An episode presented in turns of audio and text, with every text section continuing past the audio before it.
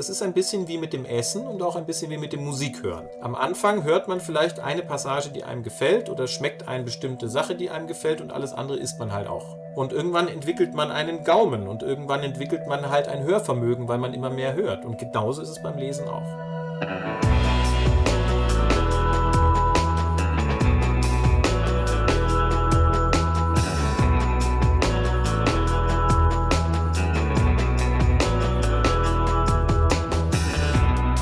Ihr hört Geister, den Philosophie-Podcast von mir, Christian Eichler. Schön, dass ihr da seid. Ich arbeite mich hier ja oder will mich peu à peu durch die Philosophiegeschichte arbeiten, aber wir sind ja noch ganz am Anfang. Wie geht man überhaupt mit äh, Philosophie um und was ist das eigentlich? Und heute soll es um das Lesen von Philosophie gehen. Und das ist natürlich das, was man hauptsächlich äh, damit macht. Und da freue ich mich, einen äh, sehr tollen Gast für dieses Thema ähm, zu haben. Daniel Pascal Zorn, hallo. Hallo. Du bist ähm, wissenschaftlicher Mitarbeiter an der Uni äh, Wuppertal. Du hast verschiedene Bücher veröffentlicht zur Philosophie, zur Postmoderne zum Beispiel, äh, die Krise des Absoluten im letzten Jahr. Dann gab es 2017 zum Beispiel den Band noch mit zwei anderen Menschen zusammen mit rechten Reden. Ähm, ich will aber über was anderes ähm, mit dir sprechen und zwar über deine Einführung in die Philosophie, die ist 2018 erschienen und da erklärst du so ein bisschen, wie man sich eigentlich an dieses Thema Philosophie ranwagen kann. Ich will aber erstmal mit einer anderen Frage hier starten, in diesem Podcast immer am Anfang. Für dich persönlich, warum eigentlich Philosophie? Das ist, das ist die größte Frage, die man jemandem stellen kann, der sich mit Philosophie beschäftigt. Äh, ganz kurz, die Einführung ist bei Klostermann erschienen. Der kleine Verlag freut sich, wenn man ihn nennt. Bei mir war das ein langer Weg dorthin, weil ich Philosophie immer als Sekundärfach für mich oder meine Interessen gesehen habe. Mhm. Ich habe zuerst mit Theologie angefangen, äh, habe dann aber mit der Religionslehrerausbildung an der Uni nicht so viel anfangen können, wollte dann Historiker werden, dann konnten die Historiker mit mir nicht so viel anfangen. Und erst so im Master hat sich das dann herauskristallisiert, dass Philosophie wahrscheinlich das ist, worauf ich mich spezialisieren will, wobei auch da die Literaturwissenschaft eine wichtige Rolle gespielt hat. Und insofern ist da ja auch ein Projekt draus geworden in der Philosophie, das beides miteinander verbindet, nämlich philosophische Komparatistik im Sinne der vergleichenden Betrachtung von Philosophien. Das ist das eine, was das Studium betrifft. Das andere ist die Motivation und die liegt, glaube ich, äh, viel tiefer, denn es ist ähm, oder liegt weiter zurück, denn sie hat viel mit Fragen zu tun, die mir gekommen sind bei der Lektüre von literarischen Texten, bestimmten literarischen Texten, mhm. in denen diese Texte, die man liest, in den Texten selbst vorkommen. So, das klassische Beispiel ist die unendliche Geschichte von Michael Ende, mhm. in der also die, diese unendliche Geschichte, die man selber liest, auch selber vom Protagonisten gelesen wird. Und noch weiter, dieser Protagonist liest in dem Buch, in dem er liest, auch noch über das Buch, von dem er liest. Mhm. Und, also und irgendwann wird doch auch alles aufgeschrieben, was, was dann passiert. Ne? Dann wird doch diese Geschichte sogar quasi so live, live, äh, live geschrieben. geschrieben ja. Genau, ja. Und ähm, ich meine, das sind alles Anspielungen von Ende auf andere Literaten. Das entdeckt man dann später. Aber schon damals hat mich das fasziniert, dieses Verhältnis der Selbstbezüglichkeit in Texten. Mhm. Ähm, und dem bin ich dann äh, im Philosophiestudium immer weiter nachgegangen. Und im Prinzip war das dann das Problem, was ich mir dann auch in meiner Dissertation gestellt habe. Worum ging es da? Da geht es um Figurationen von Selbstbezügen in der Philosophie. Ich habe das Figuration genannt, ähm, weil Figur schon irgendwie ein bisschen äh, ästhetisch bei Erich Auerbach äh, vorweggenommen war in der Literaturwissenschaft. Und auch deswegen, weil wir in der Philosophie, sobald es um Prinzipienfragen geht, also sobald es um irgendwelche Fragen des Ersten, des Letzten, des Ursprungs und so weiter geht, äh, immer wieder auf ähnliche äh, Figuren, Figurationen, Strukturen treffen, die sich trotzdem begrifflich jeweils anders ausgestalten. Mhm das transzendentale Ego bei Kant, ähm, das eine bei Plotin, das Jenseits des Seins bei Platon, die Substanz bei Spinoza, das Absolute bei Hegel und so weiter. Es gibt all diese ganzen Figuren äh, des Prinzipiellen und ähm, ich habe äh, dank einer kleinen Schweizer Schule oder einer, einer Gruppe von PhilosophInnen und äh, LiteraturwissenschaftlerInnen bin ich darauf gestoßen worden, dass das rückbezügliche Verhältnisse sind, alle zusammen. Und äh, dann fängt mhm. man an, sich damit zu beschäftigen. Und darüber ging dann die Dissertation, die Frage, wie kann man das in Texten beschreiben?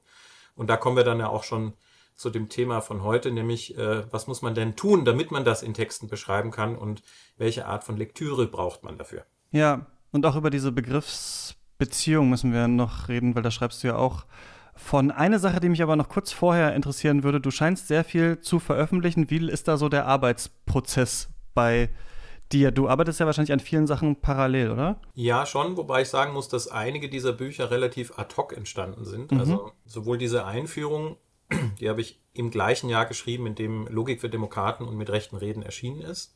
Die ist dann Anfang 18 erschienen. Das heißt, ich habe mich äh, auch auf Anfrage hin damit beschäftigt, weil die ähm, andere Einführung von Jay Kennedy im Klostermann Verlag schon ein bisschen her ist. Und sie wollten das für den Band 100 aktualisieren. Also habe ich mich bereit erklärt, habe dann aber auch gesagt, ich will was anders machen, mhm. ganz viele Philosophie-Einführungen ja. das machen. Äh, insofern, das war, das war ein, äh, ein, ein Buch auf Anfrage, das ich dann aber so ausgestaltet habe, wie es mir gefallen hat.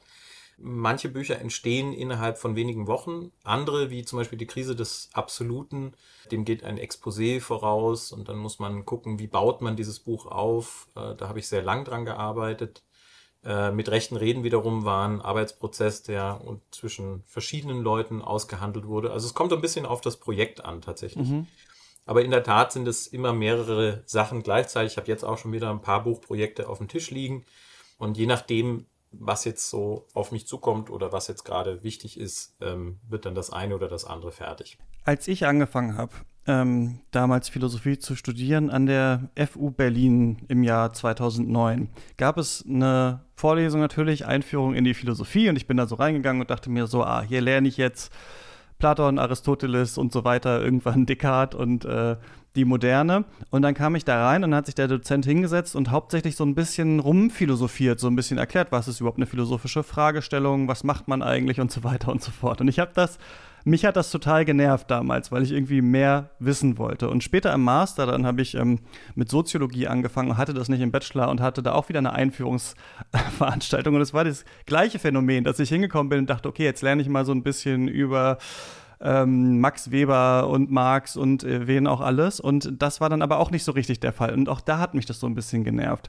Also es gibt ja unterschiedliche Arten, Einführungen zu schreiben. Und die klassische Einführung in die Philosophie wäre ja wahrscheinlich oft unter anderem auch so eine ähm, historische Abhandlung. Und das hast du jetzt ja aber nicht so gemacht. Und bei dir hat mich das nicht genervt, sondern mittlerweile, glaube ich, ein bisschen mehr über Philosophie wissend, fand ich das total anregend, das so zu lesen und nicht in dieser klassischen Form. Warum hast du dich dafür denn entschieden, das so zu machen? Ich glaube, dass, dass, es, äh, dass das, was du beschrieben hast, diese, diese Art von Einführung in die Philosophie und auch in die Soziologie über so tentative Fragestellungen, was ist eine philosophische Frage und solche Sachen, dass das das Ergebnis einer Verlegenheit ist. Und zwar in der Philosophie noch viel mehr als zum Beispiel in der Soziologie, dort auch, aber äh, in der Philosophie vor allem daraus resultierend, dass die Philosophie so unglaublich weitläufig ist. Mhm. Man macht sich gar keine Vorstellung davon, dass 2600 Jahre Philosophie existiert.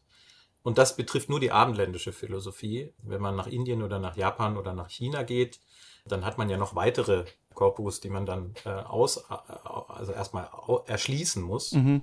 Das heißt, man muss irgendwie ein, eine Art von Vergleichspunkt finden, der es einem Einsteiger oder einer Einsteigerin ermöglicht, sich dem anzunähern. Und da gibt es verschiedene Herangehensweisen. Mhm. Und ähm, nicht alle Herangehensweisen sind meines Erachtens gleich gut. Die systematische Herangehensweise, die du beschrieben hast, hat oft etwas damit zu tun, dass der die Dozentin eine bestimmte Vorstellung von Philosophie hat, eben das, was man dann selber gelernt hat. Und das entspricht nicht selten einer bestimmten Schule, also einer bestimmten, eines bestimmten Paradigmas. Das berühmteste ist wahrscheinlich die analytische Philosophie, auch das am weitesten verbreitete heutzutage. Aber es gibt auch andere Paradigmen, wo man immer noch so hören kann, wer da der Doktorvater war oder wer da, wer da der Schulbegründer ist und mhm. so. Und da gibt es dann also bestimmte normative Vorstellungen davon, was Philosophie ist, wie Philosophie funktioniert, was eine philosophische Frage ist. Und entweder formuliert man das dann so normativ, dass die Studierenden im Prinzip dann schon zu Nachfolgern dieser Schule ausgebildet werden, was mhm. nicht Sinn der Philosophie ist. Also ich will ja keine, ich will ja keine Jünger ausbilden, sondern ich will den Leuten ja ermöglichen, selbst Philosophie zu treiben. Oder aber meine Antworten sind so allgemein, also ne, Philosophie zielt auf Rationalität und so weiter, dass man am Ende mit denselben Fragen wieder dasteht, mit denen man begonnen hat, einfach weil die Antworten so allgemein sind, weil sie eben nicht wollen, dass sie sich auf etwas festlegen. Das ist so der systematische Weg und sein Dilemma.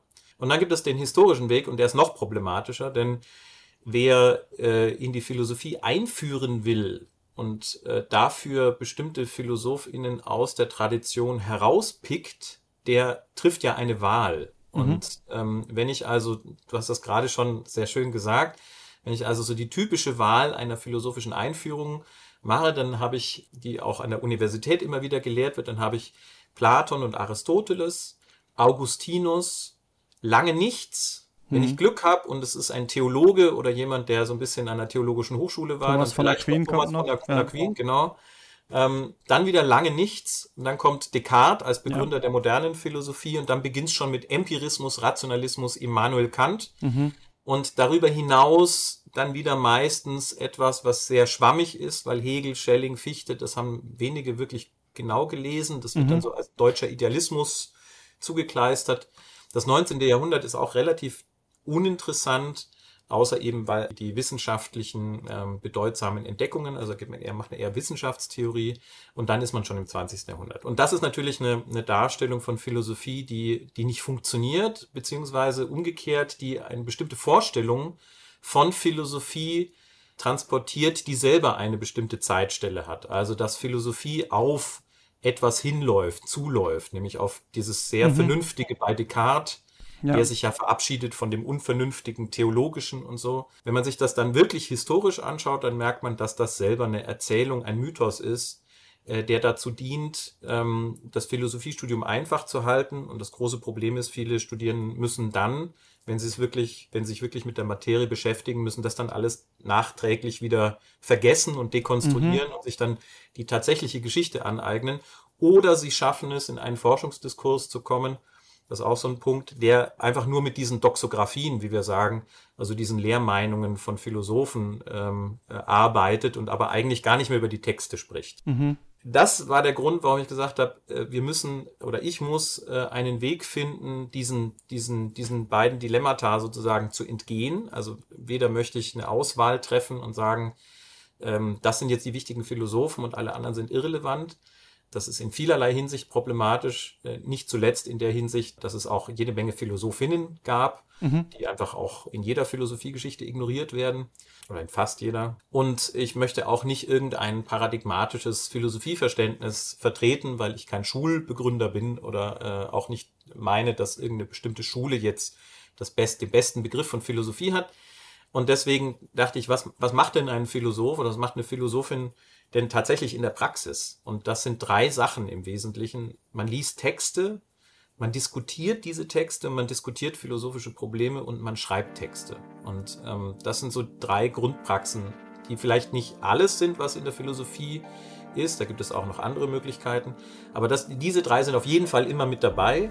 Und diese drei sind auch die, die man im Studium im Wesentlichen lernt. Und diese drei sind die, die man beherrschen sollte, wenn man äh, sich mit Philosophie beschäftigt. Also das war mein Ausweg aus diesem Dilemma.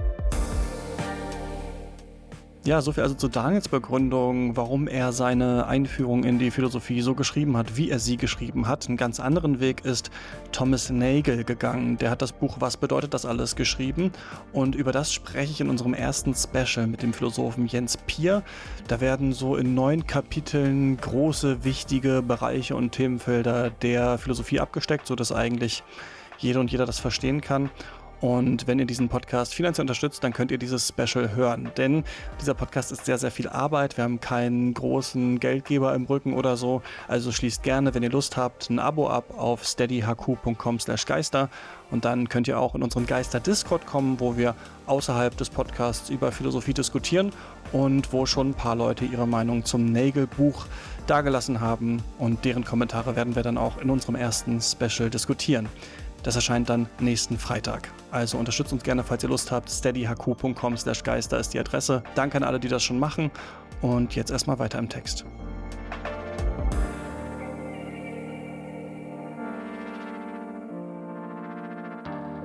Was ich daran total beeindruckend fand, ist, wie ja politisch und auch schon auch wütend diese Einleitung zu teilen ist, also auf das Bologna-System zum Beispiel. Ist das so, dass diese drei Sachen, die du jetzt beschreibst, Also es wirkt fast so in dem äh, Text, als müsste man sich dafür so richtig Zeit freischaufeln eigentlich als Student oder als Studentin, um das eigentlich wirklich so richtig machen zu können, weil es so viel anderes noch gibt, was da von einem ähm, erwartet wird eigentlich. Naja, das Bologna-System ist ja ein, ähm, sage ich mal, ähm, erstmal ein idealistisches Konzept, das darauf abzielte, die Leistungen vergleichbar zu machen in Europa. Das basiert auf einem bestimmten Europabild, das wir heutzutage, glaube ich, unter vielen Krisenerzählungen nicht mehr ganz so deutlich sehen, wie mhm. es eben in den 90ern war.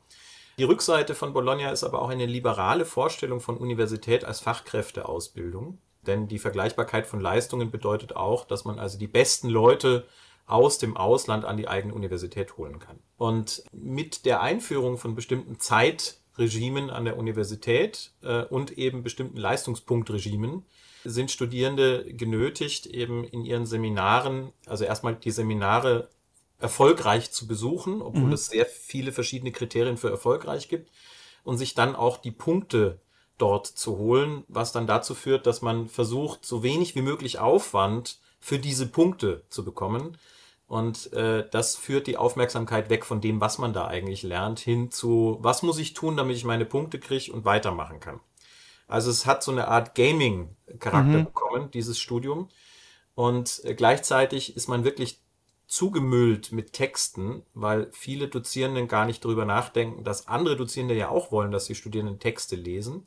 Also wenn man irgendwie, was weiß ich, zehn Seminare in der Woche hat, was jetzt nicht so wahnsinnig viel ist, ja, das sind irgendwie zwei Seminare pro Tag, mhm.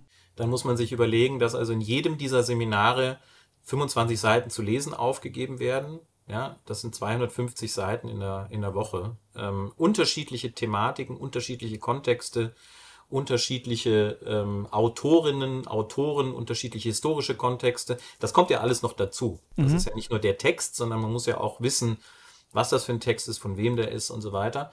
Und dann potenziert sich das nochmal. Und äh, wenn man also diesen Workload hat und gleichzeitig aber möchte, dass man so schnell wie möglich mit den Punkten fertig ist, dann kommt man eben in diese Bredouille, dass man mit am, am wenigsten wie möglich, so wie möglich lesen, so viel wie möglich Punkte mhm. versucht zu bekommen.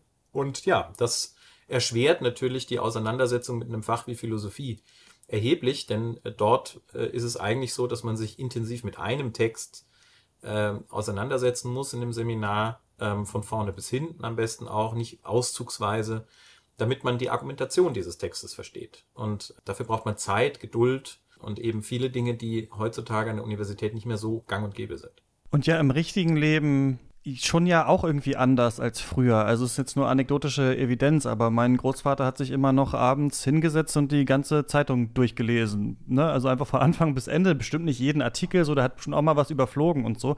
Aber heute ist es ja so, dass wir alle, also zumindest jetzt seit den Millennials irgendwie, seitdem wir Jugendliche sind, eigentlich den ganzen Tag vorm Computer sitzen oder vom Handy und so weiter und dann natürlich dieses Kontext-Switching total ähm, belohnt wird. Und das ist ja auch eine sicherlich eine Art von Intelligenz, sehr viel Informationen aufnehmen zu können, miteinander in Beziehung zu setzen, daraus ein Meme zu machen oder so, was dann vielleicht ältere Generationen nicht verstehen. Aber das andere wirklich mal ganz lange sich hinzusetzen und einen Text zu lesen und nicht schon nach drei Sätzen zu denken, oh, irgendwie ähm, ist es langweilig, irgendwie nervt es mich. Das ist schon auch ein Problem, oder? Ja, ich denke, dass diese, dass diese Breite an Informationen, das, was immer so gefeiert wird, ähm, äh, eine Verflachung des Wissens nach sich zieht. Denn man weiß ja über sehr viele Dinge Bescheid, aber über mhm. keines wirklich richtig. Und ich glaube, dass das Meming und auch diese ganze damit verbundene Kultur etwas damit zu tun haben, denn die Leute wissen das ja. Es ist jetzt nicht so, dass die glauben, sie wüssten jetzt alles, sondern sie wissen, dass sie einen bestimmten, ein bestimmtes Niveau gar nicht erreichen können oder wollen vor dem Hintergrund dessen, was alles auf sie einprasselt oder womit sie sich alles beschäftigen.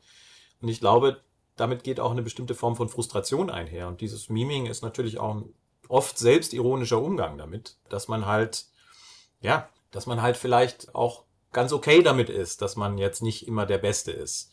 Wenn das aber eine ganz große Masse macht als Kultur, dann führt das dazu, dass diejenigen, die sich wirklich dann mit den Sachen auseinandersetzen, ein bisschen ja abgehoben sind und den anderen auch abgehoben erscheinen. Also es gibt dann so eine Art Peer Pressure Effekt und das hilft natürlich nicht besonders. Das ist, glaube ich, schon ein Problem. Ich würde aber trotzdem sagen, es ist schon möglich, sich mit Texten auseinanderzusetzen und ich gebe ja auch seit äh, vielen Jahren Seminare. Man muss äh, ganz viel an der eigenen Einstellung ändern. Es hat, äh, es ist, hat natürlich äh, äh, sehr weit, äh, sehr weit reich, weitreichende Konsequenz für einen selbst, wenn man diese soziologische oder quasi psychosoziologische Argumentation immer für sich in Anspruch nimmt, dass man sagt, ja, ich gehöre einer Generation an und ja, wir sind ja und so weiter und mhm. so fort.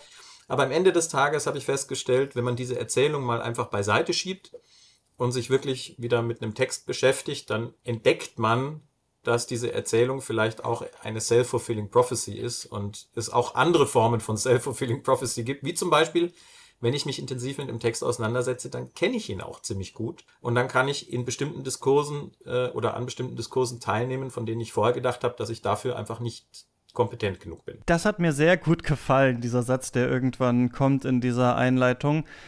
Es geht ja da um die äh, Sache, oder du machst das Argument, dass ähm, man keine Angst vor dem Hauptwerk haben soll, weil normalerweise, so zeichnest du das da ein bisschen, ist es so, dass man sich erstmal nicht rantraut an das große Hauptwerk, man liest erstmal über einen Philosophen, eine Philosophin, vielleicht erstmal den Wikipedia-Artikel, dann kauft man sich einen Sekundärliteratur-Text über das Leben und das Werk und dann guckt man vielleicht noch ein YouTube-Video oder sowas und dann liest man erstmal so einen Text, der nur ganz kurz ist, damit man schneller durchkommt und dann irgendwann, nachdem man das alles gemacht hat, geht man, traut man sich an das Hauptwerk ran, wenn es überhaupt dazu kommt oder man nicht sagt, naja, das habe ich jetzt, glaube ich, so ein bisschen durchdrungen, worum es im Leviathan äh, geht oder so. Und ich fand das dann ganz äh, irgendwie so simpel, aber einleuchtend als Argument zu sagen, naja, wenn ich das Hauptwerk gelesen habe, ich muss ja nicht das vielleicht komplett verstanden haben, aber dann weiß ich schon mal, was da drin steht. Und wenn mir dann irgendjemand was erzählt, dann kann ich immerhin sagen, naja, ist das da wirklich so? Weil sich ja auch an der Uni diese Meinungen über die Philosophen, Philosophinnen verfestigen. Also ich weiß zum Beispiel noch, ich habe neulich ähm, zum ersten Mal den Leviathan von Hobbes gelesen und dachte immer so, ah ja, da geht es um irgendwie die ähm, Rechtfertigung für den Absolutismus und es wird so ein politischer Text sein. Und ich war dann ganz überrascht, dass es um ja das ganze Universum und das Denken und so weiter geht und am Ende ja noch diese Religionskritik da drin ist und so weiter. Also, ähm, du sagst, man soll keine Angst vor dem Hauptwerk haben eigentlich. Ja, wenn man es denn dann lesen will. Also äh, ich muss das ein bisschen differenzieren. Man mhm. kann ja in so einer Einführung auch nicht alles schreiben. Äh, ganz oft wird man auch mit Hauptwerken konfrontiert, die gar keinen Sinn ergeben. Also so ein typisches Beispiel ist, wenn man als Zweitsemester mit Martin Heideggers Sein und Zeit konfrontiert wird. Das mhm. würde ich gerne jedem Dozenten mit Augenzwinkern verbieten. also verstehe das nicht als, als, als ernst gemeintes Verbot, aber sagen, das ist, mhm. das ergibt didaktisch keinen Sinn, jemandem mit einem Text zu konfrontieren, der erstens Fragment geblieben ist, zweitens sein Methodologiekapitel gar nicht ausgeführt hat, der drittens mit der, mit der, mit der heißen Nadel gestrickt ist, weil Heidegger unbedingt was veröffentlichen wollte und viertens auf Vorlesungen basiert, die wir heute alle haben. Das heißt, wir sind gar nicht mehr angewiesen auf diesen Hauptwerktext, um zu verstehen, was mhm. eigentlich das Problem ist. Das heißt, es gibt auch eine schlechte Kultur an der Universität, die Leute mit Hauptwerken zu bewerfen, würde ich sagen. Aber wenn man sich dann einmal dazu entschlossen hat, wirklich ein Hauptwerk zu lesen, dann ist es keine gute Idee, sich ständig mit Auslegungen anderer zu bewaffnen. Denn erstens teilen die ja nicht alle dieselbe Sicht auf den Text. Ähm, und zweitens neigt man dann, wenn man gar keinen Text zur Kontrolle zur Verfügung hat, weil man ja den Text noch gar nicht gelesen hat, mhm. dazu deren Auslegungen zu übernehmen. Und mhm. dann sieht man natürlich das, was einem die Einführung erklärt hat. Priming, sagt man heute. Ja, man, man wird geprimed oder ich würde eben sagen, man macht bestimmte Geltungsvoraussetzungen oder man wird geframed oder was auch immer, wie man das auch immer mhm. nennen will. Logisch sind es Voraussetzungen, stille Voraussetzungen, die man macht, die den Text verzerren. Und dann lässt man die Sachen beiseite, die diesen Voraussetzungen vielleicht gar nicht entsprechen, weil man sagt, ja, das ist dunkel, das verstehe ich gar nicht mit dieser Auslegung. Und mhm. deswegen beziehe ich mich nur auf diese Passagen. Und mein Argument ist immer zu sagen, nein, man muss es umgekehrt machen. Ähm, man muss zuerst den Text lesen und auch wenn man nicht alles verstanden hat, hat man ganz viel schon so verstanden, dass man einschätzen kann, welcher weiterführende Text hilft weiter und welcher weiterführende Text ist irreführend. Mhm. Und, ähm, und dafür braucht man aber die richtigen Fragen an einen philosophischen Text. Das ganz, ist oft kurz bevor wir dazu kommen, wie viel muss ich denn aber vorher wissen? Weil natürlich ist doch so ein bisschen was ganz gut. Oder würdest du, weil du ja gerade ja auch meintest, zum Beispiel jetzt Sein und Zeit da vielleicht nicht direkt ähm, reinstolpern. Was machst du denn? Also wenn du jetzt von jemandem, du weißt, es gibt Philosophin XY und du hast von ihr schon mal was gehört, nimmst du dir dann irgendein Buch und fängst einfach an? Oder äh, wie viel Recherche betreibst du vorher, um bestimmte Kontexte dann doch zu kennen? Also ich arbeite ja auch immer Philosophie historisch. Das heißt, was ich auch immer empfehle, um den Kontext zu, kennenzulernen, in dem bestimmte PhilosophInnen stehen, ist eine Biografie zu lesen. Und mhm. zwar wirklich äh, jetzt nicht als, äh, als Vorbereitung auf die Philosophie. Die Philosophie ist nicht Ausdruck von Biografie, sondern eher um zu verstehen, in welcher Situation schreibt wer denn was. Also Hobbes zum Beispiel schreibt ja vor dem Hintergrund des englischen ja. Bürgerkrieges. Und vor diesem Hintergrund ergibt das schon Sinn, dass er für bestimmte Formen von politischem Denken oder Vernunft votiert. Das muss man aber eben vor diesem Hintergrund sehen, kann das nicht als zeitloses Modell betrachten, das also jetzt auf jede beliebige Zeit äh, beliebig anwendbar ist mhm. oder als metaphysisches Ideal. Denn so äh, hat das Hobbes sicherlich nicht geschrieben. Ne? Er bezieht sich auf einen bestimmten Streit, er bezieht sich auf eine bestimmte Diskussion in seiner Zeit. Und das lernt man dann kennen, wenn man sich mit, äh, mit äh, der Biografie ein bisschen auseinandergesetzt hat. Das heißt, ein bisschen historischer Kontext hilft. Und in diesem historischen Kontext kann man dann auch sehen, wo ist denn das Werk verortet, was ich da, was ich da lese. Ist mhm. das ein Frühwerk oder ist das ein Spätwerk? Ist das, ist das eine Korrektur der, des eigenen Denkens oder kann ich das lesen als erste Entfaltung eines Gedankenproblems und so weiter. Das heißt, es hilft ein bisschen dabei, äh, die eigene Position beim Lesen äh, auch einzuschränken und nicht sozusagen jetzt abstrakt zu sagen, ja, das ist jetzt der Gedanke von Hobbes an sich sozusagen, mhm. ja, und dann aber eben zu verstehen, dass Philosophie auch mit der historisch-sozialen, politischen Situation, kulturellen Situation zu tun hat, in der diese Texte entstehen nicht unbedingt nur Ausdruck davon sind, aber wenn man Texte aus historischen Kontexten reißt und verabsolutiert, dann entstehen diese metaphysischen und auch doxografischen Ideen, die mit der Geschichte nichts mehr zu tun haben.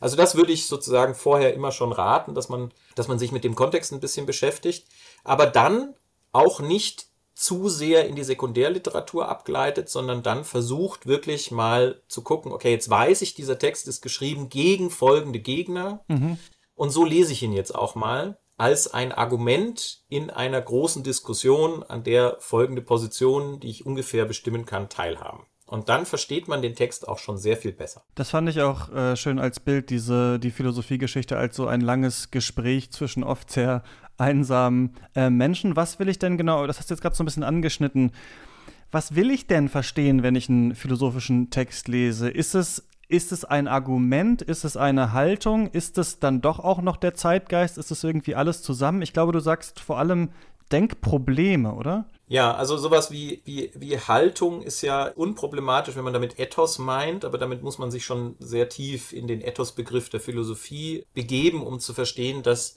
dass Haltung dann vor allem die Perspektive des Textes betrifft. Sobald man damit ein Innenleben des Philosophen oder der Philosophin meint, ist es problematisch, weil mhm. die Leute sind tot und ich kann ihn nicht ausbuddeln und fragen. Das heißt, ich muss immer fragen, ist das, wonach ich frage, etwas, worüber ich sinnvoll mit anderen diskutieren kann, weil es uns allen vorliegt. Und das Innenleben dieser Philosophen äh, liegt mir schon dann nicht vor, wenn sie noch leben. Mhm. Ja? Deswegen ist das keine sinnvolle Frage. Weltanschauung, das ist etwas, was man häufig mit Philosophie gleichsetzt, dass also ein Philosoph einfach seine Weltanschauung hinschreibt. Mhm. Das basiert aber auf dem Missverständnis, dass Philosophie sowas wie Gedankenprotokolle ist. Äh, also Leute schreiben hin, was sie sich so denken mhm. und wie sie die Welt sehen. Ja? Und das hat mit Philosophie rein gar nichts zu tun. Also Manche würden ja noch sagen, besonders kompliziert schreiben sie das auch noch, damit sie besonders intelligent wirken. Damit sie besonders intelligent wirken oder damit sie, damit nur die sie verstehen, die diese Geheimsprache kennen und so weiter und so fort. Das geht dann schon in die richtige Richtung, also ist sozusagen aus der falschen Perspektive die richtige Richtung beschrieben. Nein, also Philosophie hat wirklich nie irgendwas mit Weltanschauung zu tun. Die, die wenigsten Philosophen haben überhaupt eine Weltanschauung und diejenigen, die eine haben, schreiben philosophische Texte, um sie zu verteidigen, also um in einem Argument ein bestimmtes Gegenargument sozusagen äh, zu diskutieren. Also ich würde immer sagen, Philosophie geht von bestimmten Problemen aus, die diese Philosophinnen in anderen Texten gefunden haben. Die verbinden sie häufig mit Problemen, die sie sich stellen, Manchmal sind das aber auch didaktische Einfügungen, äh, die man halt macht, damit der Leser auch irgendwie was Anschauliches hat. Wenn man sagt, ich habe jetzt bei Thomas von Aquin folgende Sequenz gelesen dann ist das vielleicht weniger anschaulich, als wenn man sagt, ja, also wenn ich, als ich letztens die Kerze ansah, ja, und dann hat, also dann habe ich mir folgende Frage gestellt. Also man darf auch nicht immer glauben, die, die, die, die Leute sind, äh, sind irgendwie aus dem Ei gepellt jetzt äh, zum Text mhm. gekommen, sondern viele davon sind einfach sehr, sehr, sehr gut ausgebildete, wahnsinnig belesene LiteratInnen, die auch sehr viel von Didaktik verstehen. Also sehr viel von dem, was man so anschaulich nennt, ist auch tatsächlich bewusst für die LeserInnen so verfasst, damit die auch was haben, worauf sie sich beziehen können. Aber grundsätzlich ist Philosophie immer Argument. Mhm. Und zwar immer. Es geht immer darum, äh, herauszufinden, ob das Argument eines anderen hält äh, oder dafür zu argumentieren, warum das eigene Argument funktioniert. Und die Besonderheit der Philosophie und das, was es so kompliziert macht, äh, hat nichts damit zu tun, dass die Leute sehr intelligent erscheinen wollen, sondern das hat was damit zu tun, dass sehr, sehr viele Texte in eine bereits bestehende Diskussion eintreten.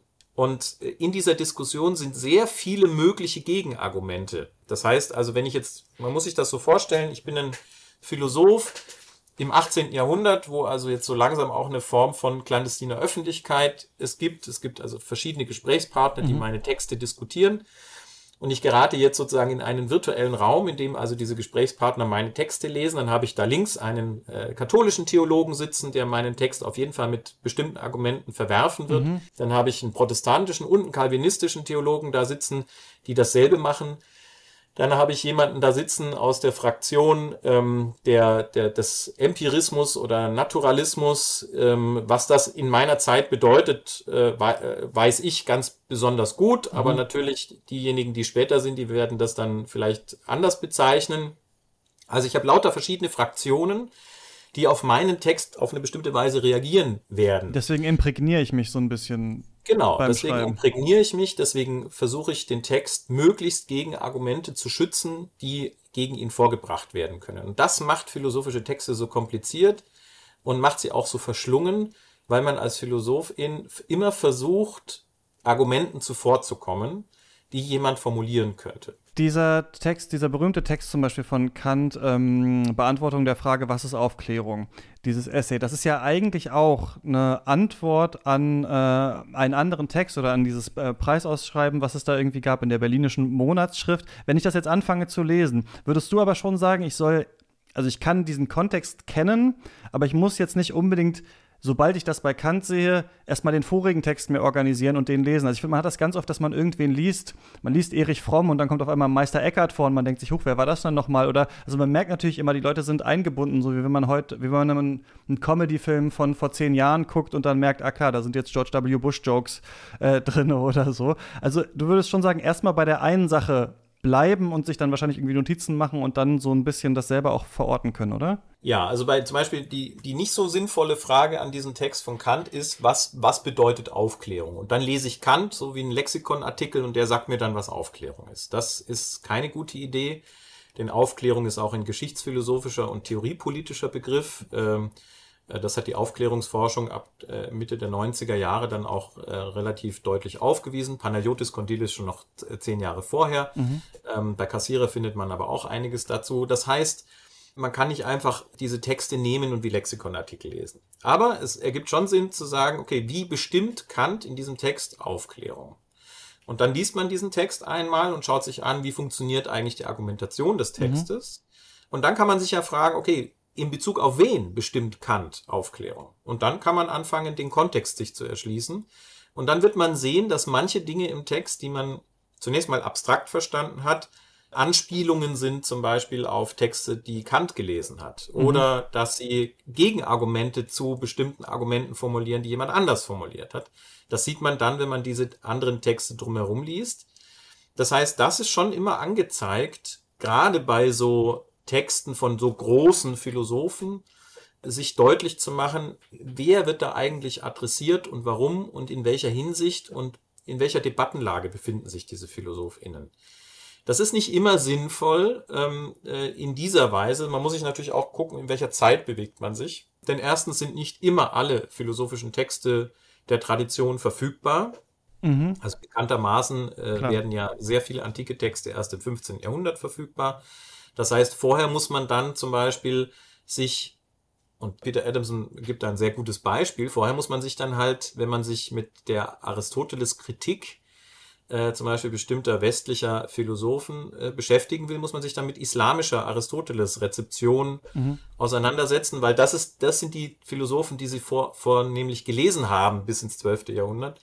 Also grundsätzlich muss man sagen, man sollte immer schauen, welchen Stand hat dieser Text historisch, damit man auch bestimmte Aspekte des Textes korrekt einschätzen kann und damit man ihn nicht nur abstrakt liest. Aber man kann schon erstmal damit anfangen, die innere argumentative Struktur des Textes zu verstehen, weil damit hat man schon die halbe Miete. Wie gehe ich daran, wenn ich jetzt irgendwas ähm, lese, Phänomenologie des Geistes, nach zwei Seiten merke ich, ich verstehe überhaupt nicht, was hier äh, Phase ist, obwohl ich ungefähr weiß, wann Hegel das warum geschrieben hat. Was, was für Tricks gibt es, um sich so zurechtzufinden in so einer in so einer anderen Sprache, in so einer anderen Welt. Du beschreibst ja auch so ein bisschen, dass es wie beim im Kung-Fu-Film irgendwie ist. Am Anfang muss man noch den Boden schrubben, weil man erstmal die Disziplin lernen muss. Also klar, aller Anfang ist schwer, aber wenn ich mich schon so ein bisschen vorgewagt habe, was wären so deine Tricks? Also zunächst mal muss man ein bisschen gegen die eigenen Gewohnheiten arbeiten. Das heißt, wenn ich mir die Phänomenologie des Geistes vornehme von Hegel, ähm, das ist ja äh, ein Werk, das im Prinzip Hegels Zusammenfassung der Konsequenzen dessen, was er in den Jenaer Jahren erarbeitet hat. Da gibt es ja mehrere Aufsätze und Auseinandersetzungen mit unterschiedlichen philosophischen Kollegen. Dann wäre es ganz sinnvoll, erst einmal äh, gegen mein eigenes äh, Fremdheitsgefühl dieser Sprache äh, gegenüber dem entgegenzuarbeiten. Mhm. Deswegen würde ich immer empfehlen, wenn man mit Hegel konfrontiert ist, sich mit einem Text zu beschäftigen, der dieselbe Sprache verwendet, wo man in diesen Sprachrhythmus ein bisschen reinkommt, wo man aber nicht sofort schon diesen Zug hat, du musst jetzt jeden einzelnen Gedanken sehr präzise verstehen, damit mhm. du überhaupt was verstehst. Und da gibt es einen sehr schönen Satiretext von Hegel, Wer denkt abstrakt? Der ist sehr lustig, der ist auf so verschiedenen Ebenen ironisch, aber es ist eben doch ein hegelianischer Text. Das heißt, man kann aber ein bisschen in diese, in diese Art und Weise, wie Hegel schreibt, äh, reinkommen und erstmal das für sich normalisieren, dass man sagt, okay, ich habe die Stimme schon mal gehört, mhm, mhm, die Art und Weise, wie der spricht, auch diese langen Sätze, auch diese äh, etwas seltsamen Satzstellungen, die viel damit zu tun haben, dass das Deutsche als Philosophensprache sich in diesen Jahren ja überhaupt erst wirklich durchsetzt. Das heißt, ich normalisiere erst einmal ästhetisch für mich die Sprache, damit dieses Fremdheitsgefühl schon mal nicht da ist. Das ist der erste Trick. Mhm. Der zweite Trick ist, sich genau anzuschauen, wie dieser Text zusammengebaut ist. Meistens in den Ausgaben, die wir haben. Wir haben eine Vorrede zum System, wir haben eine Einleitung und wir haben dann den Haupttext. Und ich würde immer mit der Einleitung anfangen. Die Vorrede zum System ist zu kompliziert und bezieht sich auch auf das, was dann Hegel später ähm, mit den Enzyklopädievorlesungen als System anpeilt. Es gibt ja gar kein hegelisches System sondern es gibt nur einzelne Vorarbeiten dazu gewissermaßen. Das ist auch ganz interessant. Und dann würde ich versuchen, in der Einleitung zunächst einmal wirklich ganz heuristisch vorzugehen und die Frage zu stellen, welche Fragen werden da gestellt, welche mhm. Problemlagen werden da aufgemacht. Ja. Und, äh, und was, wie, wie geht Hegel damit um und wie ist der Tonfall? Mhm. Das heißt, ich suche erstmal nach Fragen und Problemen, die Hegel den LeserInnen stellt. Und ich versuche auch gleichzeitig wahrzunehmen, wo wird er polemisch? Wen spricht er an? Und wo, wo macht er sich über wen lustig? Das gehört zusammen in diesem Text. Also insbesondere in der Phänomenologie des Geistes neigen sehr viele dazu, das in so einem Priestertonfall zu lesen, mhm. als würde Hegel an der Kanzel stehen und also da eine bestimmte Wahrheit herunterleiern. Tatsächlich ist die Phänomenologie ein äußerst witziger Text und, ähm, äh, und zwar philosophisch sehr präzise gedacht, aber doch durchsetzt von polemischen Anspielungen, von ironischen Bemerkungen, von äh, teilweise auch gemeinen Bemerkungen. Ähm, das heißt, äh, der ist schon sehr geistreich und auch Witz. Der hat Witz. Und, und wenn man anfängt, diesen Ton zu hören, dann wird es auch viel leichter. Das heißt, bevor man überhaupt sich mit der Faktur, mit der argumentativen mhm. Faktur des Textes beschäftigt, sucht man sich als Orientierungspunkte die Problemstellungen in der Einleitung und versucht gleichzeitig zu hören, dass da eben auch mehr stattfindet als immer, als nur eben dieses, was man sich so vorstellt, ein Philosoph legt irgendeine ihm bekannte Wahrheit dar, mhm. sondern eher im Sinne von, ja, ich, man kann das eher im Sinne einer rhetorischen Aufbereitung lesen, also einer rhetorischen Rede. Das ist vielleicht auch ähm, manchmal ganz nützlich, ähm, sich, wenn man sich mit philosophischen Texten beschäftigt, insbesondere aus der frühen Neuzeit oder der Neuzeit bis 1800, sich vorher ein bisschen mit Rhetorik zu beschäftigen, also mit Quintilian, mit Cicero, äh, aber auch mit Demosthenes. Also einfach mit bis so den Grundtexten des Rhetorischen und so ein paar rhetorische Reden. Denn die, das waren die Lehr Lehrtexte, die diese Philosophen mhm. gelernt haben, um ihre Texte aufzubauen. Das heißt, wenn man die Figuren da so ein bisschen kennt, den Tonfall, den Tonartwechsel, dann fällt das sehr viel leichter, diese Texte zu kennen. Dann erkennt man so sprachliche Figuren quasi. Mhm. Genau. Also ja, es ist, hat, hat sehr viel was damit zu tun, dass man sich selber ein bisschen die Grundlagen dessen beibringt, was sonst immer so fremd erscheint. Und umgekehrt darf man sich halt nicht wundern. Wenn man ohne jede Vorbereitung die Phänomenologie des Geistes liest, dann ist man also entweder danach völlig erleuchtet von dem, was man verstanden zu haben glaubt. Das sind, das sind dann die, die zukünftigen Hegelianer. Oder man, man legt das Buch zu sagen, ich verstehe, ich verstehe überhaupt nichts. Und ähm, anstatt das eine oder das andere zu tun, könnte man einfach versuchen, okay, was genau irritiert mich? Okay, mhm. Satzbau, Länge der Texte, dann versuche ich einen Text zu finden, wo ich mich leichter durchfinden kann. Und dann aber auch falsche Annahmen über den Text. Das ist also von vorne bis hinten eine absolut ernste Auseinandersetzung. Muss man sich fragen, passt das zu mhm. dem Text oder gibt es in dem Text auch Bemerkungen, die so ein bisschen spitz sind, ja, wo man das Gefühl hat, ah, okay, das ist jetzt das auf jeden Fall polemisch, dann gehört das zum Tonfall des Textes dazu, dann muss man das auch hören. Und dann wird der Text schon viel leichter. Du beschreibst, es kann hilfreich sein, wir hatten ja vorhin schon so ein bisschen das ganz am Anfang angerissen, dass man bei so philosophischen Texten nicht denken soll, ah, es geht hier immer um irgendwelche verqueren metaphysischen Dinge im Weltraum oder so, sondern es geht eher um Begriffsverhältnisse. Das fand ich sehr spannend, habe es aber, glaube ich, nicht 100 pro verstanden. Was meinst du damit? Naja, also ähm, man, kann ja, man kann ja bei Platon beginnen und die Frage stellen, wie, wie, wie bestimmt Platon äh, Philosophie? Mhm. Das ist das, wovon die meisten Philosophen und Philosophinnen in der Philosophiegeschichte ausgehen, weil sie alle Platon lesen, um zu lernen, was Philosophie ist. Und bei Platon kann man schon nachlesen, dass die Tätigkeit des Philosophen ist, eine klare Darlegung, die darauf achtet, dass die Argumentation in sich konsistent und schlüssig ist und die sich insbesondere beschäftigt mit den eigenen Voraussetzungen. Mhm. Das heißt, wenn zum Beispiel jemand jetzt eine, eine Frage stellt, was ja häufig, äh, sehr häufig in der Philosophie passiert, was damit zu tun hat, dass es, dass die Theologie das auch sozusagen antreibt, was ist das höchste Prinzip? Mhm.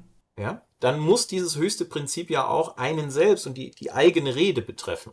Und insbesondere die Begriffe, die man benutzt. Und weil die Philosophie eigentlich im Wesentlichen diese Prinzipienfragen stellt und alles, was an Philosophie dann später sich davon abzweigt, eigentlich sekundäre Formen von Philosophie sind, die alle von diesen Prinzipienphilosophien äh, abstammen, äh, weil sie diese Frage stellt, kann man sich sagen, Philosophie beschäftigt sich mit dem ersten, dem letzten, dem Ursprung, dem Prinzip und zwar immer insofern, als dass sie zurückfragen muss, was sind eigentlich meine eigenen Voraussetzungen in der Diskussion dieses Prinzips und mhm. betrifft das, was ich über das Prinzip sage, auch noch meine eigene äh, Argumentation. Und warum ist das so?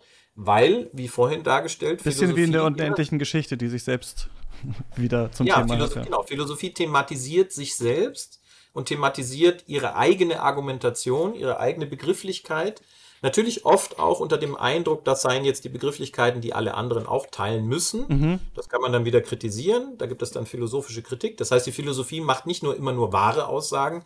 Manchmal verrennt sie sich auch und manchmal täuscht sie sich auch. Gerade Selbstbezüglichkeit ist sehr, sehr anfällig für Täuschungen, Selbsttäuschungen, transzendentale Illusionen, also logische Voraussetzungen, die man für ontologische hält oder weil man etwas findet, was reflexiv ist, was man also immer schon voraussetzt, denkt man, alle anderen wissen das alle schon oder müssen das alle voraussetzen. Das mhm. muss man dann eben mhm. wieder dekonstruieren und die Frage stellen, ist das so? Ist das wirklich so stark oder muss man nicht da kritische Fragen stellen und so weiter?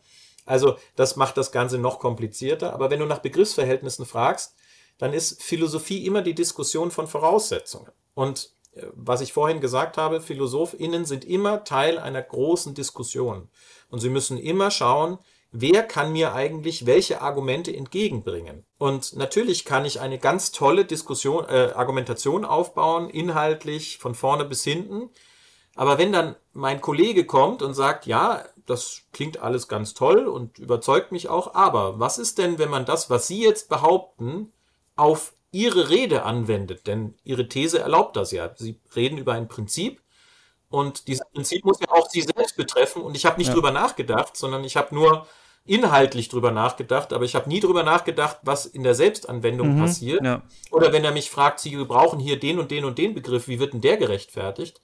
Denn dann ist ja Ihre Argumentation noch gar nicht fertig. Dann muss ich das natürlich noch leisten, wenn ich will, dass das überzeugend ist. Und wenn ich sage, Philosophie bereitet sich natürlich vor auf Argumente, dann sieht man, dass eben bereits bei Platon intensiv in der Beschreibung der Dialektik, das nichts anderes als die Verhältnisse der Begriffe mhm. zueinander zu bestimmen, genau das gemacht wird. Und ich kann vielleicht äh, ein Beispiel geben. Ja, gerne. Äh, in Platons Dialog Sophistes wird äh, die Frage gestellt, was ist der Sophist? Und ähm, dann bedient man sich also einer Methode, die erstmal ganz schlüssig erscheint, dann aber irgendwie schief geht. Denn man kommt irgendwie bei der Bestimmung an, der Sophist ist ein Täuscher.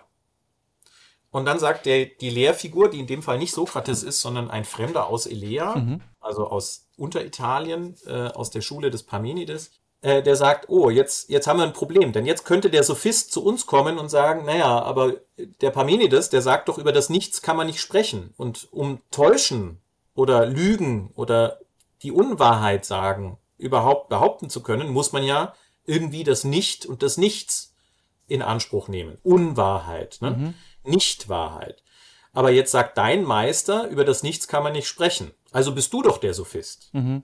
Ne? Also indem man den Sophisten bestimmt, kommt der Sophist und sagt, du bist doch der Sophist, mhm. weil du gebrauchst Begriffe, die du nicht rechtfertigen kannst. Ja. Und deswegen beginnen die jetzt drüber nachzudenken, okay, was, wie kann man jetzt über das Seiende sprechen?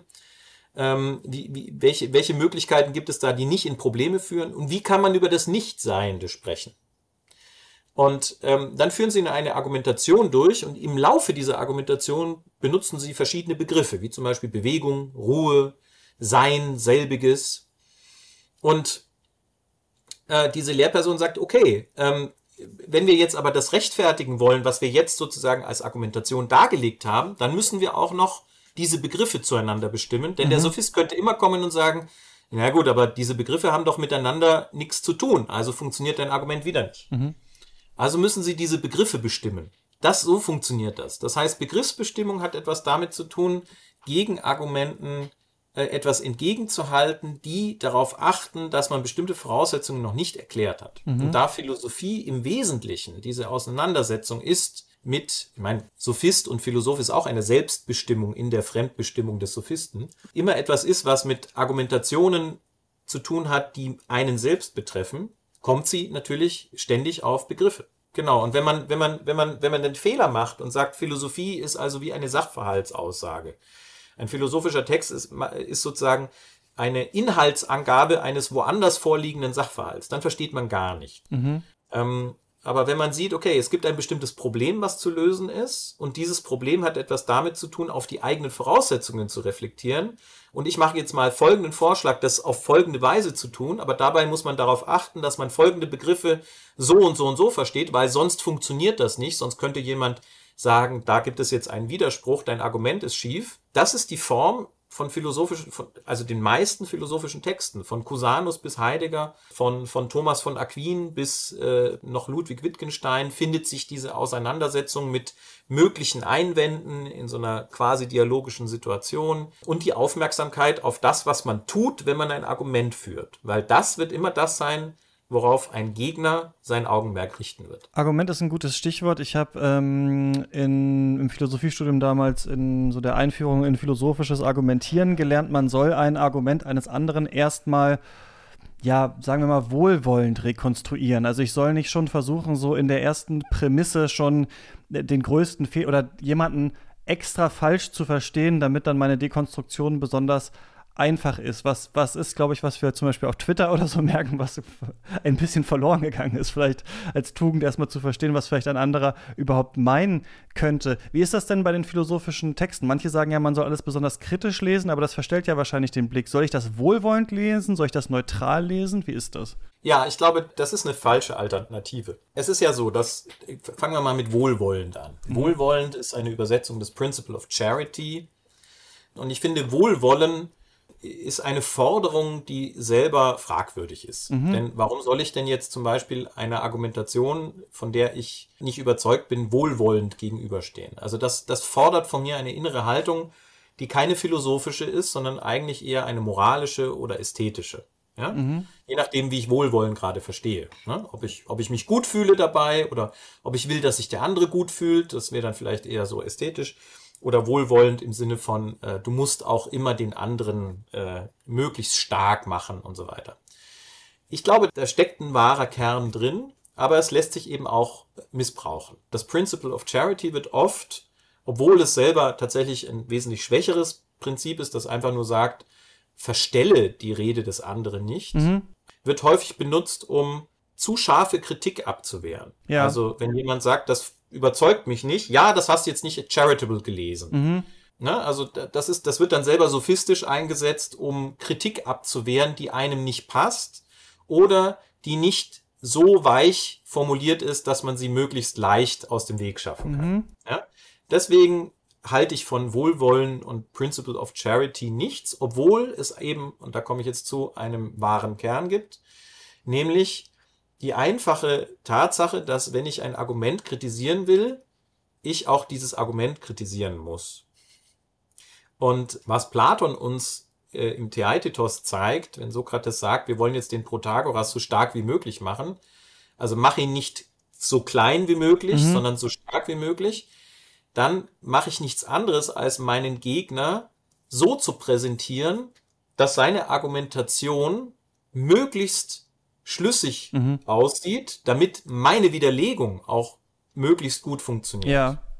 Ah, also das, das steckt als wahrer Kern dahinter. Es geht nicht darum, irgendwie Kritik auszulavieren, ja, sondern es geht darum, den Gegner deswegen so stark wie möglich oder an seinem besten argumentativen Punkt zu fassen, damit meine Widerlegung auch am überzeugendsten ist. Ja, ähm, also es geht nicht um den Gegner zu schonen, sondern es geht eigentlich darum, ihn so hart wie möglich zu treffen. Und das gelingt mir nur mhm. dann, wenn ich ihn so sachlich wie möglich angehe. Wenn er also bestimmte Formulierungen benutzt, die etwas unscharf sind, wo ich sage, okay, man kann jetzt hier anbieten, das so und so und so zu machen, dass es nicht mehr so ganz so unscharf ist, bist du damit einverstanden? Ja, also man kann jemandem auch mhm. anbieten, sein Argument stärker zu machen ja. und es dann attackieren, dann ist sozusagen ihm nicht nur seine etwas schwach, schwächere Version weggenommen, sondern auch jede möglich stärkere Version, auf die er kommen könnte. Das liegt eigentlich im Hintergrund dieser, dieser, dieser, ähm, dieses Wohlwollens, dieses Principles of Charity. Also wenn jemand charitable gelesen wird, dann sollte er eigentlich Sorge da haben, dass jemand, der dieses Argument möglichst krass zerlegt, dann eben auch seinen Ausweg verstellt. Ja? Also das halte ich für ein bisschen problematisch. Umgekehrt diese, diese Haltung, Texte möglichst kritisch zu lesen. Auch da steckt was Richtiges drin, aber es macht eine falsche Voraussetzung. Es gibt sehr viele Studierende, die fangen einen Text an zu lesen und wenn sie was nicht verstehen oder wenn sie mit irgendwas nicht einverstanden sind, dann, dann, dann rufen sie Einspruch. Mhm. Ja? Also im Sinne von, nein, da bin ich nicht mehr einverstanden. Das macht aber den Fehler, dass sie in dem Moment sich selbst zum Kriterium für die Beurteilung des Textes machen. Und das ergibt überhaupt keinen Sinn, denn dieser Text hat sicherlich nicht sie und ihre Position ähm, im Blick, mhm. wenn er irgendetwas adressiert. Und sich selbst zum, zum Kriterium zu machen, funktioniert sowieso auch nicht, weil dann müsste man ja von voraussetzen, dass die eigene Sichtweise verallgemeinerbar ist. Und äh, das dritte Problem ist, dass viele glauben, sie würden da irgendwelche Lehrmeinungen diskutieren, denen sie zustimmen können oder nicht oder sollen. Und dann sagen sie im Prinzip nur sowas wie, ja, dem stimme ich nicht zu. Das hat aber, damit versteht man einen Text nicht. Kritik bedeutet nicht, dass man möglichst nach Gelegenheiten suchen sollte, zu widersprechen. Mhm. Sondern Kritik kommt von Krinein und äh, im übertragenen Sinne äh, bedeutet dieses, äh, dieses Wort im Griechischen prüfen. Ja? ja. Also sortieren, trennen, ne? Äh, äh, analysieren, prüfen. Und das kann ich erst, wenn ich etwas nachvollzogen habe. Also das, der erste Weg ist immer Nachvollzug eines Arguments. Und aus demselben Grund wie bei dem Principle of Charity, erst wenn ich verstanden habe, wie das Argument lautet, kann ich ja ein gutes Argument vorbringen. Erst wenn ich sehe, was genau eigentlich das Problem ist, kann ich sagen, okay, das Problem ist nicht richtig adressiert, weil der Anspruch nicht stimmt. Erst wenn ich sehe, was das Argument des Philosophen oder der Philosophin ist, kann ich sagen, das Argument funktioniert aus den und den Gründen nicht. Wenn ich nur mich selber zum Kriterium mache und nicht den Anspruch des Arguments, treffe ich das Argument gar nicht. Dann stelle ich nur die Differenz von mir zu diesem Text fest. Aber das ist nicht die Fragestellung. Ne? Die Fragestellung ja. ist nicht zu sagen, stimmt der Text mit deiner inneren Einstellung zusammen? Das ist nicht das, was wir fragen, sondern die Frage ist, argumentiert der Text überzeugend? Und was ist das Kriterium für überzeugend in der Philosophie? Ist zunächst einmal, ist die Argumentation in sich schlüssig. Ja? Und nicht überzeugt mich das in meiner Meinung. Das ist nicht das Kriterium. Man ist selber nicht irgendwie Maßstab für alles andere. Das ist ein Fehler, den sehr viele machen. Ja, und da, man hat, glaube ich, auch eine sehr starke Neigung dahin. Also zwei Sachen, die wir angesprochen haben, kenne ich so ein bisschen auch aus der Filmkritik. Die eine ist, dass man ähm, oft in guten Kritiken eigentlich von Filmen versucht zu argumentieren, dass der Film sich selbst eigentlich widerspricht. Ne? Also, dass es zum Beispiel ein Film ist, der so tut, als würde er von Nächstenliebe handeln, aber eigentlich vielleicht auf formaler Ebene oder sowas Argumente dagegen liefert. Also, das ist wie dieses frühe quasi platonische ähm, ähm, Argument da im, im, Dialog, worüber wir gesprochen haben. Und die andere Sache, die ich manchmal merke, wenn ich über Filme podcaste mit Leuten, und ich fand einen Film scheußlich, ist, dass Leute, die den Film gut finden, mehr gesehen haben im Film. Also, dass komischerweise, wenn man so eine positive Einstellung dazu hat, einem mehr Details auffallen, als wenn man früh zumacht, weil einem etwas schon nicht gefällt. Und ich glaube, natürlich ist das nicht eins zu eins zu vergleichen, aber ich finde es, ich nehme es, glaube ich, jetzt auch mal so ein bisschen in die Filmkritik mit, dass man zu, nicht vielleicht die ersten Abneigungserscheinungen, die man hat gegen einen bestimmten Schauspieler, eine bestimmte Dialogführung oder sowas, schon direkt äh, zum Anlass nimmt, quasi diesen Film schon vorzuverurteilen, dann nicht mehr aufmerksam schaut, was macht er denn vielleicht doch. Also daher kenne ich auf jeden Fall diese Sachen. Ich glaube, es ist einfach diese kritische Haltung schnell anzulegen ne? und dann wahrscheinlich auch in philosophischen Texten. Ja, genau. Also in philosophischen Texten hat es eben sehr viel mit Meinung zu tun. Das sind dann, bei Studierenden sind das meistens irgendwie politisch motivierte Sichtweisen oder bestimmte Einstellungen gegenüber Philosophen. Manchmal auch diese, dieses äh, Killerurteil, das ist also jetzt unverständlich. Da sagt man halt einfach, ich habe nichts verstanden. Dann sage ich halt, was ist Ihnen nicht un was ist Ihnen unverständlich? Mhm. Und dann schaut man, was ist unverständlich. Und meistens liegt es am Satzbau oder manchmal auch an, an Wörtern, die man nicht versteht, manchmal aber auch am Unwillen der, Ausein der Auseinandersetzung. Dann muss man daran arbeiten. Mhm. Aber es ist per se kein Argument. Und bei Filmen würde ich eben sagen, naja, Filme sind natürlich erstmal ästhetische Medien ähm, und Erzählungen äh, und, ähm, und weniger, also wir haben jetzt erstmal keinen Geltungsanspruch, sind ja keine philosophischen Argumentationen, sondern äh, sie sind erstmal das, was sie sind. Das heißt, wenn ich da einen Widerspruch wahrnehme, das würde ich eben erstmal sagen, ja, es ist halt ein Widerspruch und der hat einen bestimmten ästhetischen Effekt. Ähm, der kann auch ungewollt sein tatsächlich und trotzdem interessant. Ähm, aber ja, äh, bei Filmen würde ich sagen, ist es sogar noch ein bisschen schwieriger, weil da die Ästhetik das Kriterium ist und dies noch viel subjektiver. Das ja. heißt, wenn ich zum Beispiel einen Film schaue, stelle ich das häufig fest, ich bin nicht dem Film gegenüber positiv eingestellt, sondern ich schaue mir an, was wird gemacht und, und wie läuft was ab erstmal. Ich gehe mir erstmal deskriptiv daran und erst wenn ich den Film geschaut habe, fälle ich ein Urteil darüber, ob er mir gefallen hat oder nicht, weil das, was ich da wahrnehme, zunächst mal nicht mit irgendwelchen Urteilen verbunden ist. Also ich äh, kann sagen, okay, irgendwas ärgert mich daran, aber das, das nehme ich dann erstmal wahr und nehme es als, als einen Eindruck, weil es kann ja immer noch sein, dass das, was mich ärgert, vielleicht später dann etwas ist, was den Film rund macht. Ja? Klar, also diese, diese Skepsis dem eigenen Urteil gegenüber, das ist eine wichtige Einstellung, wenn man, auch wenn man philosophische Texte liest. Ich habe noch, wir sind jetzt schon bei einer Stunde, deswegen würde ich die jetzt äh, kurz noch rausschießen. Hier noch so ein paar Fragen, die mich interessieren, die man natürlich auch lange beantworten kann, aber vielleicht geht es auch kürzer. Wann ist man denn fertig? Offensichtlich könnte man sagen, man ist nie fertig, sich mit einem Philosophen, einem philosophischen Text oder so zu beschäftigen. Aber in der echten Welt äh, muss man ja dann irgendwann sagen, okay, ich glaube, ich habe jetzt das meiste hier rausgezogen, ich mache jetzt weiter. Wie, wie, machst du das für dich fest? Ähm, ich glaube, in der Philosophie geht es ja vor allem darum, auch äh, nicht nur andere Philosophen zu lesen. Das Kung-Fu-Beispiel, was ich in meiner Einführung gebe, hat ja auch den Sinn, dass man irgendwann, wenn man bei genügend Meistern war, einen eigenen Stil mhm. entwickelt. Und ich glaube, das ist dann die nächste Stufe. Also ähm, was man finden muss bei der Lektüre von Texten, ist eine intrinsische Idee, etwas, was einen fasziniert, etwas, was einen, was, was man machen möchte. Äh, was, wo man selber merkt, ah, das ist etwas, das, ich interessiere mich immer für die gleichen Dinge bei Philosophen. Mhm. Bis man dann zu einem eigenen Problem kommt. Und dieses eigene Problem fängt dann an, zu einem eigenen Projekt zu werden und dann liest man die Texte nicht mehr um ihrer selbst willen nur, sondern eben auch, weil man wissen will, was kann ich daraus lernen für mein eigenes mhm. Problem. Äh, also das wäre dann der nächste Schritt. Tatsächlich kann man natürlich nie fertig werden, aber es geht auch nicht darum, alles also perfekt zu rezipieren. Als philosophischer Komparatist äh, äh, habe ich sehr, sehr viele Philosophen und Philosophinnen gelesen. Gleichzeitig aber vor allem die Passagen, die meistens als sehr dunkel beschrieben werden, mhm. weil das eben die Passagen sind, in denen Rückbezüglichkeit häufig eine Rolle spielt.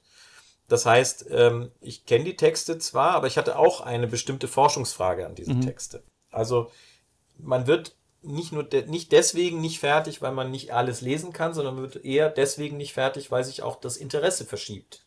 Man hat ja ein bestimmtes Erkenntnisinteresse irgendwann.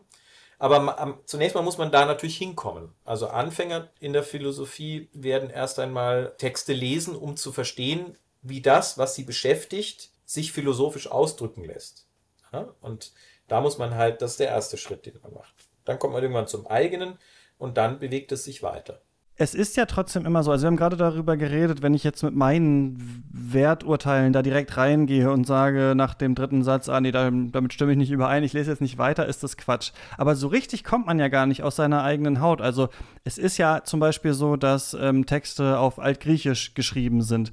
Und da könnte man ja jetzt sagen, naja, wenn man das nicht spricht, wenn man das nicht lesen kann, dann braucht man sich mit diesen Texten gar nicht beschäftigen, weil man kann die ja gar nicht verstehen. Aber selbst wenn man Sachen auf Deutsch liest, zum Beispiel ist ja das Deutsch, was ich gelernt habe, nicht das, ähm, mit dem Schopenhauer zum Beispiel seine ähm, Texte geschrieben hat. Und trotzdem würde man ja sagen, man muss das lesen. Aber ist man nicht immer irgendwie eigentlich doch schon sprachlich weit entfernt von den alten Texten? Um die überhaupt irgendwie verstehen also zu können? Ich glaube, ich glaube, das ist, das ist so ein, auch da steckt, steckt was Richtiges drin, dass es sozusagen bestimmte Distanzen gibt. Griechische Texte sind meistens Lesetexte, griechische Lesetexte. Das heißt, sie sind gewonnen aus einer sehr umfangreichen philologischen Arbeit über diese griechischen Texte, in denen also bestimmte Dinge ergänzt werden, die zum Beispiel in, ähm, in den Quellen äh, ja, verschüttet sind. Das heißt, diese griechischen Texte sind selber auch nochmal Lesetexte. Das mhm. ist nicht der Originaltext, der da jetzt einfach abgedruckt ist. Also wenn man jetzt irgendwie äh, so, eine, so eine Ursprungsidee hat, dass man sagt, ich möchte jetzt auf die Ursprungsfigur zurück, dann äh, hat man ein Problem. Ich würde aber immer sagen, Philosophie ist das, was als Philosophie wirksam ist. Und dann ähm, sollte man halt einen ordentlich philologisch bearbeiteten Lesetext haben, äh, wo man die philologische Bearbeitung auch nachvollziehen kann zur Not und eine Übersetzung und vielleicht zwei Übersetzungen oder vielleicht bei Perseus Library noch eine englische Übersetzung, so dass man ein bisschen abgleichen kann, mhm. inwiefern das funktioniert und vielleicht auch ein bisschen Griechisch lernen, damit man das sporadisch nachvollziehen kann. Aber äh, Text lesen bedeutet nicht am Puls des Philosophen spüren, sondern mhm. es bedeutet, den Text nachzuvollziehen, der in der philosophischen Tradition relevant äh, rezipiert wurde. Und da muss man eben gucken, welcher Text ist das und ähm, haben wir darauf Zugriff und was hat die Forschung herausgearbeitet.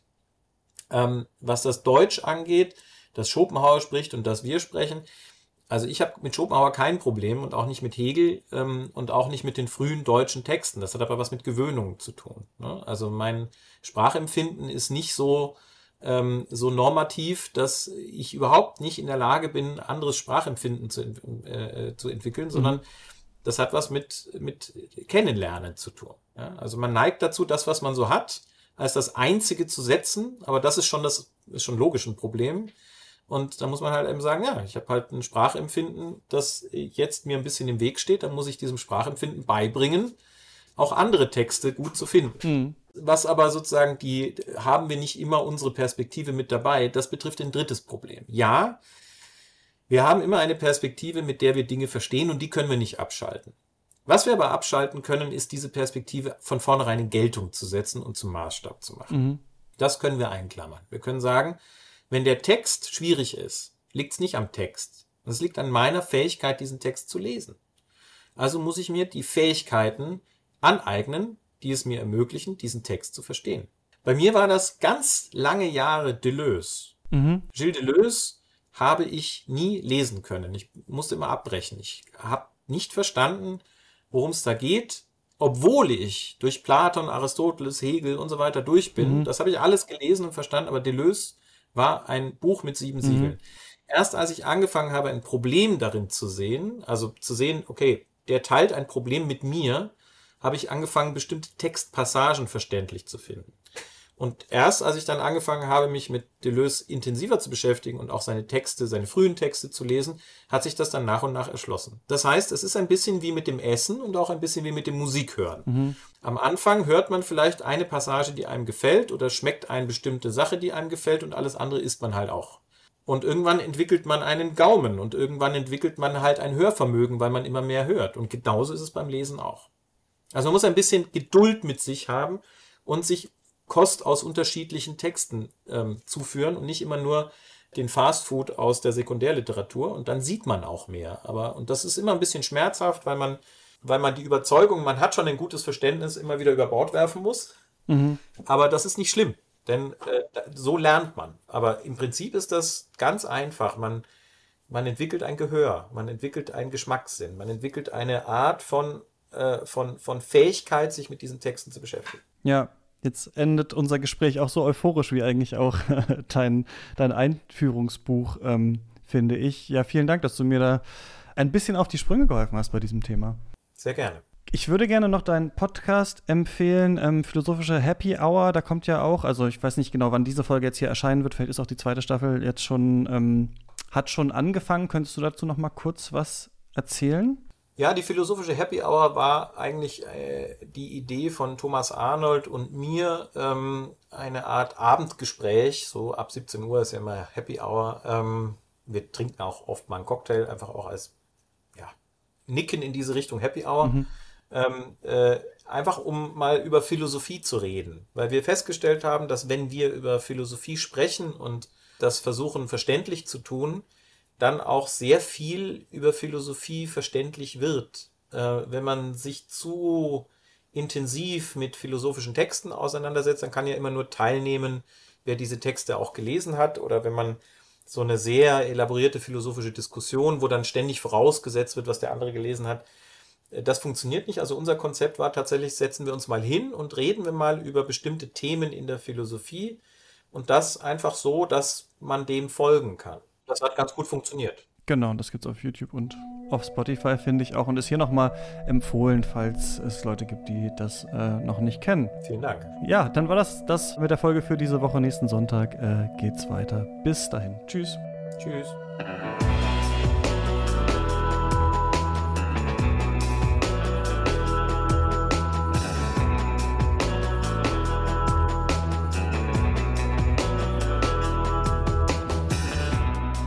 Geister ist eine Produktion von mir, Christian Eichler. Und wenn euch der Podcast gefällt, dann empfehlt ihn gerne weiter. Und wenn ihr euch vorstellen könntet, ihn finanziell zu unterstützen, dann schaut mal nach auf steadyhq.com slash geister. Ab 3 Euro im Monat erhaltet ihr jeden Monat eine Extra-Folge und könnt Teil unseres Lesekreises sein. Schaut gerne mal vorbei. Hier waren Geister. Wir reden über Philosophie. Lasst euch nicht verjagen.